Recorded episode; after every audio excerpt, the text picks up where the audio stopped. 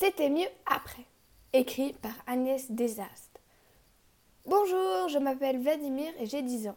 J'ai déjà connu beaucoup, beaucoup d'écoles parce que mes parents n'aiment pas rester au même endroit très longtemps. Le nouveau, c'est moi. C'est toujours moi. Cette fois, mes parents m'ont inscrit dans une école de surdoués, où tout est différent des autres écoles. Dans ma classe, nous ne sommes pas nombreux. Il y a Catel, Lou Maltais, Rinaldo, Loïs et pour finir, Frédéric du Frisson de la Gratte. Nous avons une exposition pour Noël à présenter. Tout le monde a proposé des idées et c'est mon idée, oui, mon idée qui a été prise.